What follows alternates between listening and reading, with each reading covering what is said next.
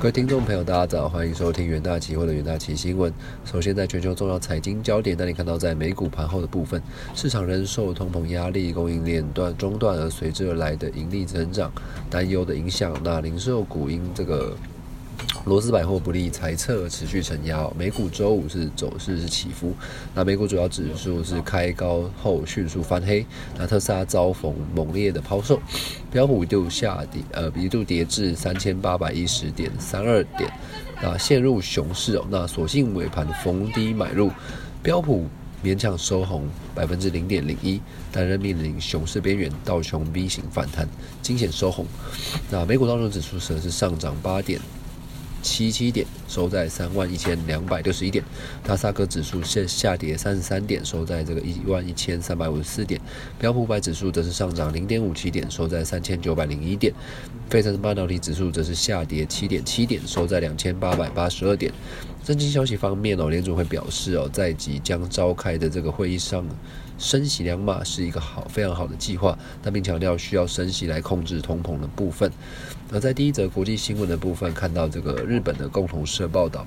日本政府在周五决定，这个和新冠肺炎有关的防疫措施朝向这个松绑的方向进行。而在边境的管制措施方面哦，自这个六月一日起，每天入境人数上限从目前的一万人放宽到两万人的部分，检疫措施也有所调整。报道指出，日本政府相关人士透露，目前这个针对全部入境者所实施的检疫措施，将根据阳性率的高低来。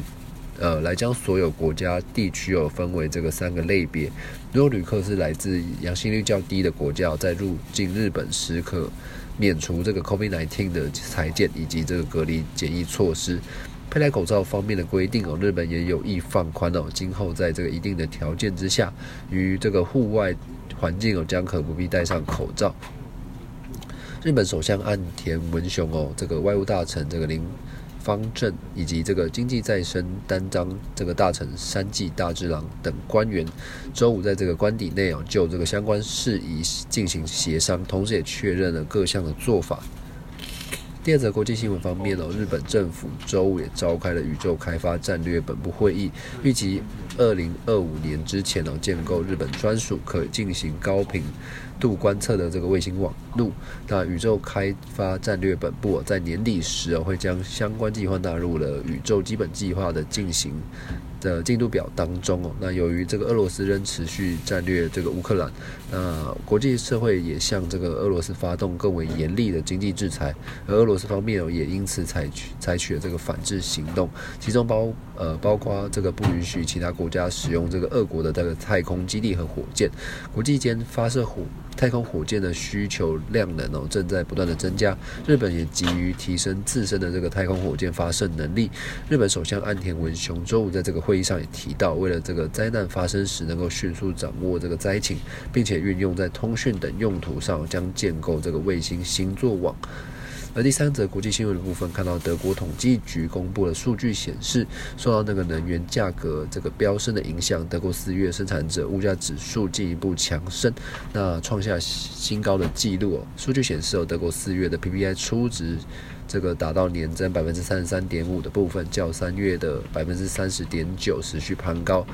市场的预期哦，这个成长百分之三十一点五，较上月的这个相比，PPI 月增幅达到这个百分之二点八。那统计局表示哦，这是有史以来最高的年增幅度，主要是受到这个俄罗斯乌入侵这个乌克兰的战争影响。其中能源价格是年增百分之八十七点三，月增百分之二点五。由于天然气价格年增幅达到这个三位数，以百分。分之一百五十四点八，影响最大。那不包含这个能源价格的 PPI 年增幅度则达到这个百分之十六点三。统计局表示，哦，金属、化肥、这个呃这个饲料和这个木质容器的价格也大幅的上涨。中间产品的价格年增幅达到百分之二十六，月增百分之四点一。资本材价格则是年增百分之六点七，为一九七五年十月以来的最大升幅。